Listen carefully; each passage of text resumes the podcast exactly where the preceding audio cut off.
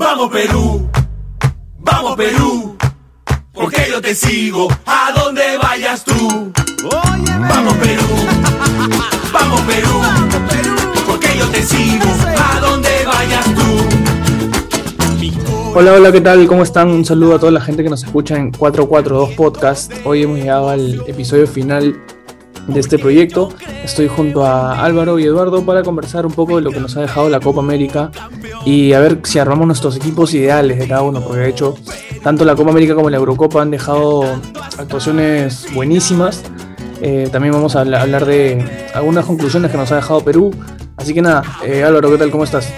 ¿Qué tal Alessio? ¿Qué tal Eduardo? Buenas tardes. Aquí tranquilo, ahorita en casa, eh, evaluando qué, qué, once, qué once ideales puedo dar de cada una de las competiciones. Y nada, para cerrar bien este, este pequeño proyecto que hemos tenido, cerrarlo de mejor manera y, y para el gusto del público, ¿no? Hola compañeros, ¿qué tal? Público en general, ¿cómo están? Eh, eh, un poco comentarles lo que es este, bueno, el desenlace de la Copa América, que como bien sabemos eh, salió campeón Argentina de la mano de Messi y de Paul y demás. Y también un poco lo que vendría siendo eh, la Eurocopa de, de, Italia, ¿no? Bueno, el campeonato de Italia, más bien dicho. Que le ganó, este, bueno, un partido reñido, me parece, con Inglaterra en la final. Y bueno, nada, más que nada comentarles eso. Sí, eh, sin duda fueron dos grandes finales. A mí me gustó más la de la, de la Copa América por, bueno, tenemos acá la, la, sangre sudamericana, como se le dice, ¿no? El europeo lo sentimos un poco más frío, pero sin duda Italia también ha sido un, un gran campeón. Así que nada, vamos a, empezar dando nuestros, nuestros ideales de la Copa América. Y quería preguntarles por ustedes quién fue el mejor arquero, porque ha habido bastante polémica. Algunos han elegido a Dibu Martínez, el, el arquero campeón con Argentina. Otros han elegido a, por ejemplo, Lampe de Bolivia, porque fue el arquero con más atajadas. Otros han puesto a Galese. Yo me quedo con Dibu Martínez, porque fue muy clave tanto en las semifinales contra Colombia, atajando esos penales este, históricos, y en la final que también tuvo dos intervenciones muy buenas, ¿no? Eh, para mí se queda Dibu Martínez. Este, Eduardo, ¿para ti quién fue el mejor arquero? Sí, creo que de todas maneras el marcó un, bueno, con esa, esa definición de penales, sobre todo en la, en la charla que les dio a, a Borja y a, a Mina, los dejó como que se podría decir en un término coloquial un poco locos. Y se llevó los reflectores, creo yo. Claro, está, al, está a la par de Galese, que tuvo buenas atajadas también en, contra Paraguay, sobre todo. Eh, pero no, creo que eh, la, la, Copa le da un valor extra a Dibu. Álvaro. En, en, mi humilde opinión, estoy completamente de acuerdo con ustedes. En esa tanda de penales con, contra Colombia, el desorientar a sus rivales fue algo muy estratégico, muy, muy loco, algo que creo que gustó a muchos porque algo, por ejemplo, si ponemos un contraste, que nos falta un poquito de viveza a veces en cuando en el momento de jugar a la selección peruana, esa viveza la tuvo él para desconcentrar a sus rivales y, y gran parte de eso fue el, el, poder atajar los penales. Comparto con ustedes y sí, lo fundamental que tuvo con dos grandes atajadas contra Brasil en la final fue determinante para que eh, Argentina tenga una Copa América después de 23 años, ¿no?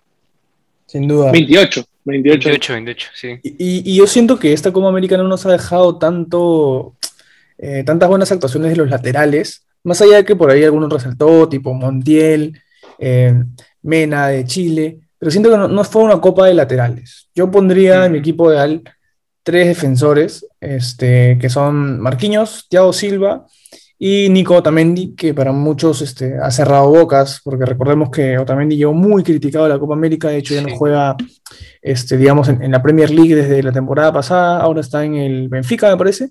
Entonces es como que ha bajado un, un escalón a su nivel y siempre ha sido muy criticado en Argentina, pero creo que tuvo un, un torneo bastante completo. De ahí también está eh, Cuti Romero, de, de Argentina, que si bien jugó solamente 3, 4 partidos, eh, todos los jugó muy bien, entonces también podría estar, pero yo me quedo con, con esos tres que les mencioné, con Thiago Silva, con Marquinhos y con Otamendi. Eh, Álvaro, tú, para ti, ¿cuáles son los, cuáles han sido, mejor, mejor dicho, las mejores defensas del torneo? Yo sí me quedo con una línea de 4, eh, fácil, te digo un 4-3-3.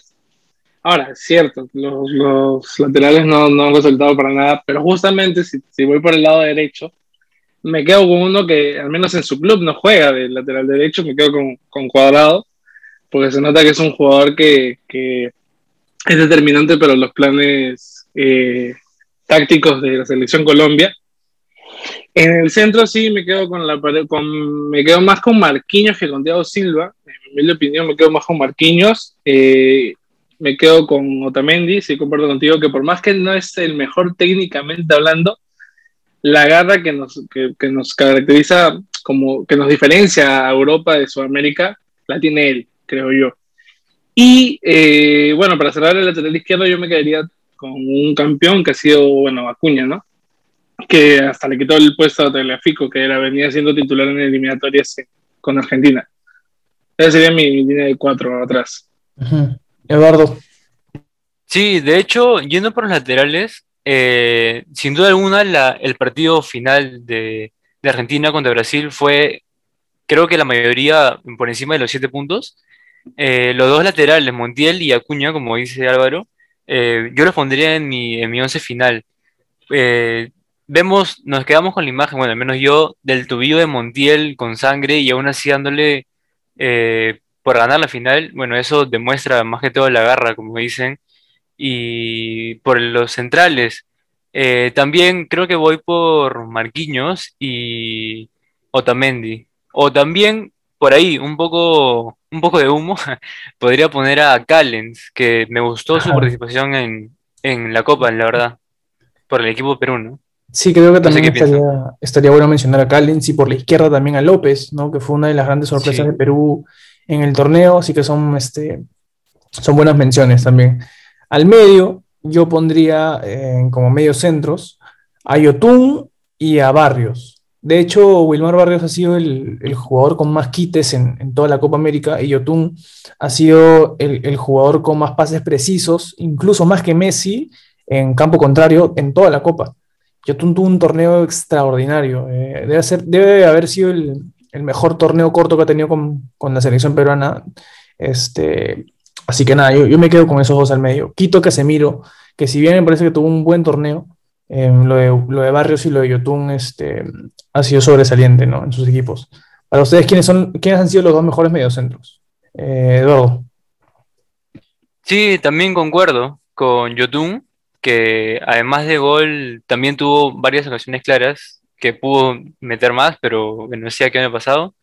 Y el argentino este, De Paul, que la agarra que le mete y corre todo todas las pelotas las corre, entonces esos dos, y sumaría uno más, de repente, este, eh, había un ecuatoriano, no me acuerdo, creo que jugaba de lateral, Estupiñán, pero no sé si se puede poner en volante. jugó de, lateral izquierdo. ah, lateral, entonces no. bueno, me quedo con esos, esos, esos dos, con De Paul y Yotun. Álvaro. Yo haciendo un 4-3-3 me quedo con eh, Yotun, porque hay que quedarnos con, con, con, con nuestros jugadores también. Yo tengo que, como bien mencionaste, tuvo un torneo muy destacable, que hasta hubo rumores, creo, que podía volver a Europa. Bueno, puede ser un poco de humo, porque sabemos que así puede ser un poco el periodismo deportivo, pero su, su actuación fue bastante destacable. Sí, yo también quito a Casemiro, me quedo con Barrios de Colombia, porque a veces cuando tienes un trabajo más discreto, con un hombre menos, eh, menos llamativo, Mm, pocos te enfocan, pero realmente tu trabajo ha sido más destacable que el de otros. Y sí, me quedo con De Paul por, por lo que hizo en la fase final, ¿no? Y con el pase que, que, que le volvió a dar una copa y una gran felicidad al, país de Argentina. Sin duda, yo también me quedaría con De Paul, pero lo pondría por derecha para en la izquierda eh, añadir a, a Luis Díaz, y ya hablamos un poco de los atacantes, que para mí hay cuatro atacantes que tienen que irse cerrado que son este, Díaz, el colombiano, como bien lo menciono, eh, Messi, Neymar y Gianluca Lapadula. Para mí ellos son los cuatro atacantes que tienen que ir sí o sí. Em, que son de hecho los, los goleadores del torneo, entre los cuatro. Bueno, Messi primero, de ahí me parece que está Díaz con Neymar y ahí, ahí nomás la Padula. Entonces, este, para mí esos son los cuatro que tienen que ir. Muy rescatable lo de la Paula siendo el, el goleador de Perú en su primer torneo.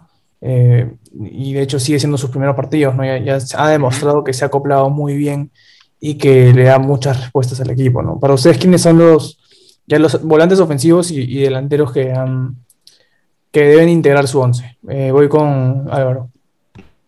A ver, para cerrar mi dimensión, aquí yo sí tengo ahí una difícil decisión. Yo me voy a quedar con el tridente ofensivo que puso la Copa América en su once inicial. No porque no, no, no quiera jugar con uno de fijo que me vendría a ser Luca de Apodula, porque la verdad es que si, si me lo encuentro, le pido fotos, le pido ser su amigo por el resto de mi vida y hasta busco la manera de agradecerle todo lo que nos ha podido dar este, en esta Copa América y que de todas maneras nos va a dar a futuro. Pero sí, yo me quedo con días de, de que ya viene de por sí en Europa, teniendo una actuación destacable en Portugal, en Porto. Y bueno, porque también fue, este, un jugador desequilibrante en todo sentido para el partido que tuvo contra nosotros por el tercer cuarto puesto, contra Argentina que consiguió el gol del empate para llevarlo a penales y el tremendo golazo que se llevó para, que le hizo a Brasil, ¿verdad? Me quedaría con Neymar de falso 9 como lo pusieron en, la Comebol que por más que Neymar bajó mucho su nivel, no, no su nivel, sino fue menos determinante en algún aspecto, al menos en el, en el aspecto del gol, que es lo que pesa más en el fútbol. Pero Neymar no, nunca va a dejar de ser un crack y obviamente con Lionel Messi, ¿no? Que, que es indiscutible, es, es, prácticamente imposible no tenerlo en un once ideal y menos de, de Sudamérica, ¿no? Eduardo. Eduardo, ¿tú qué dices? Ah, perdón. Sí, eh, concuerdo con Alessio que eh, voy por Luis Díaz, que para mí fue el jugador de la Copa, aunque no llegó a la final, pero creo que su, su actuación fue impecable y cargó a todo el equipo, se podría decir, de Colombia. Eh, también con Neymar, que a pesar de que muchas personas lo, lo, odian o lo critican por, por tirarse piscinazos, fingir faltas, pero vimos que el- justo en los últimos minutos de la final le pateaban de donde sea y Neymar seguía, porque no le quedaba otra, pues. Eh, Messi, sin duda alguna, el mejor jugador del mundo tiene que estar. Y también me quedo con la Padula, que de hecho creo que hubiera alcanzado a Messi, pero la Conmebol me parece que le anuló un gol, bueno, no le anuló, este, puso como gol en contra al defensor de Paraguay, que Sí, no me acuerdo ahorita su apellido. Gómez. ¿Gómez? O Potría, creo que sí. fue. Fue Gómez, Gómez. Gómez. Gómez, bueno, le puso como gol en contra y mala suerte para la Padula, que hubiera quedado como goleador en su primera Copa América, ¿te imaginas? Sí, sin duda. Entonces, hemos dejado ahí nuestros, nuestros once ideales de la Copa América. Hay ahí varios nombres que se repiten, algunas discrepancias, pero ahora vamos rápido con el, con el once de la Eurocopa, que para mí está lleno de italianos. No sé ustedes, me, me encantó el, el torneo que hizo Italia, más allá de ser campeón, si no llegaba a serlo también. Y bueno, voy a lanzar mi once. Es con Donnarumma en el arco, que ha sido por escándalo, creo yo, el, el mejor arquero, junto a Schmeichel quizás. Walker por la derecha, la pareja de centrales histórica de Bonucci y Chiellini. Por la izquierda me encantó lo que hizo Shaw, el, el- inglés. Al medio sí tengo, tengo un poco de dudas si poner a Pedri o Busquets. Me encantó el torneo de ambos y, de España en general, una lástima que no haya llegado. Eh, con Højbjerg, el, el danés, y arriba con Sterling, Chiesa y Cristiano Ronaldo, que me parece que demostró que está más vigente que nunca, aunque también podéis ir cerca al, al checo Patrick Schick. No sé ustedes, este, Eduardo, ¿cuál, cuál sería tu once de, esta Eurocopa que ha estado tan, tan emocionante? Sí, concuerdo contigo con Donnarumma, que se llevó todos los elogios y tapó los penales que, que debía tapar en la definición. Eh, de hecho, acaba de fichar por el PSG, me parece. Eh, también Sí, sí, sí. por los laterales, eh, Spinazzola, que me parece un A1, no sé por qué no está en un equipo más grande, por ejemplo, Sí, el Barça, que sé. Sí, eh, a mí me gustó también el, el campeonato de Maguire, el, el inglés. Claro, sí, sí, sí. El central, Maguire, ajá, el central. Y ahí pondría a Bonucci en vez de Chiellini, porque me parece un poco lento, pero bueno, esos ya es gustos de cada uno. Y por la derecha pondría a Walker, que sin duda alguna creo que es uno de los jugadores más rápidos de todo del mundo, creo yo, ¿no? bala, sí. Sí. Ah, no, pero completa, Ah, yo- Ah, lo completo, Sí, lo claro. completo. Sí, sí, de completo, frente, ya, el campo y delantero ya, en de una. fresa nomás, Sí. de fresa. Bueno, yo pondría en medio este, a Pedri y a Busquets. Ahí sí no, no me decido por uno, sino le pongo a los dos. Y como que de, de 10 o, o de enganche lo pondría a Jorginho. Es la frialdad de ese hombre para patear los penales también. Uf, no Sí. sé. Un poco con Yotun se parece, ¿no? Ajá. Y arriba, bueno, igual a, a Cristiano lo pongo de- como que de 9, no sé. Eh, a Sterling, me gustó su campeonato también, aunque también es un poco piscinero. Y al italiano Chiesa, que es, se llevó a todos como quiso y, y- e hizo lo que quiso. ¿no? Un torneazo se metió. Álvaro, sí, Rumores de que lo quiere el Chelsea, ¿verdad? Rumores de que lo quiere el Chelsea, así dicen. Vamos a ver qué el sucede. último campeón de Europa. Dale con Bueno, todo. yo, mi, mi once inicial, eh, bueno, de todas maneras, Donnarumma en el arco. Eh, comparto contigo, Alessio, de Luke Shaw por izquierda. Yo me quedo también con la pareja de centrales italiana que, que una vez Mourinho declaró de que deberían dar un curso en Harvard de cómo defender. Demasiado, Y es demasiado bueno. demasiado bueno. O sea, es que ya están, o sea, están pulidos de todo el tiempo que tienen en la Juventus. Se nota que se conocen de toda la vida, pareciera. Y sí, también me quedo con el lateral derecho de Inglaterra, ¿no? Walker.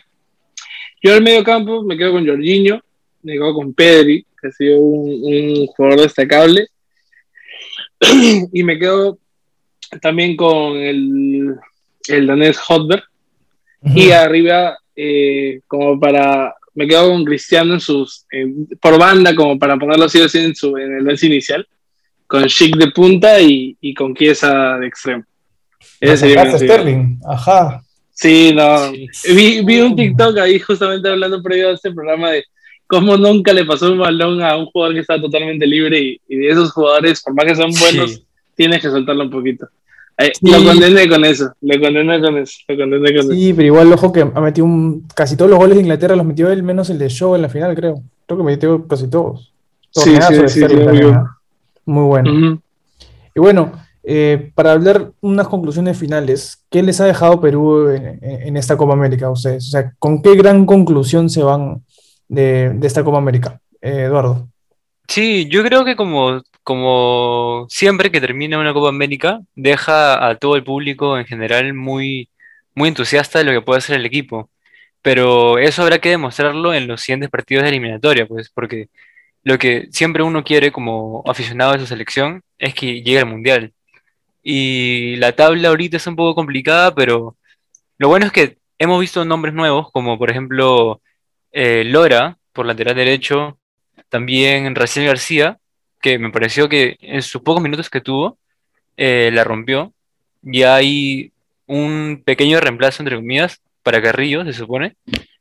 Y se suman nombres que, que, por ejemplo, Callens, que no, creo que no había sido titular eh, antes de la Copa América, Nunca. ya se, se puede, se puede pelear el puesto, ¿no? Por el titular, que ahí está Ramos, por ejemplo, que al menos para mí no me, no me asegura nada en la defensa, pero bueno. Bueno, sí, la Copa América de Perú sabíamos que, y ya lo habíamos conversado en un programa nosotros antes, este, que sabíamos que más que buscar el título, queríamos probar nuevamente jugadores. Justo con un profesor que, que en otro curso que llevo, el, señor- el profesor Víctor Saperson, no sé si ustedes lo habrán llevado, el que, Claro. al que le pasaron el dato de la Padula, Claro, él, él la.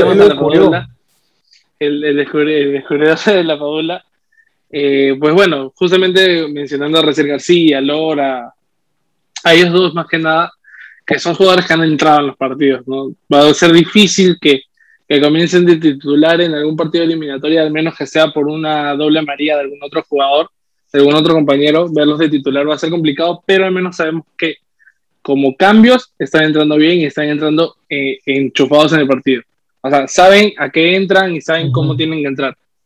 Y bueno, sí, lo de López destacable para, para encontrar un reemplazo para Trauco, que eh, Trauco yo siento que va a seguir siendo titular por la confianza que sabe dar Gareca a sus jugadores fijos, pero eh, López no me preocupa para nada que arranque titular, para nada, me da confianza, mucha confianza, tiene también ese buen toque. Y sí, el descubrir a Callens, que creo que tiene un poquito más de personalidad que Luis Abraham, un poquito más de personalidad, más que, más que juego, personalidad, más, tiene más corpulencia al momento de jugar, de, de defender el balón.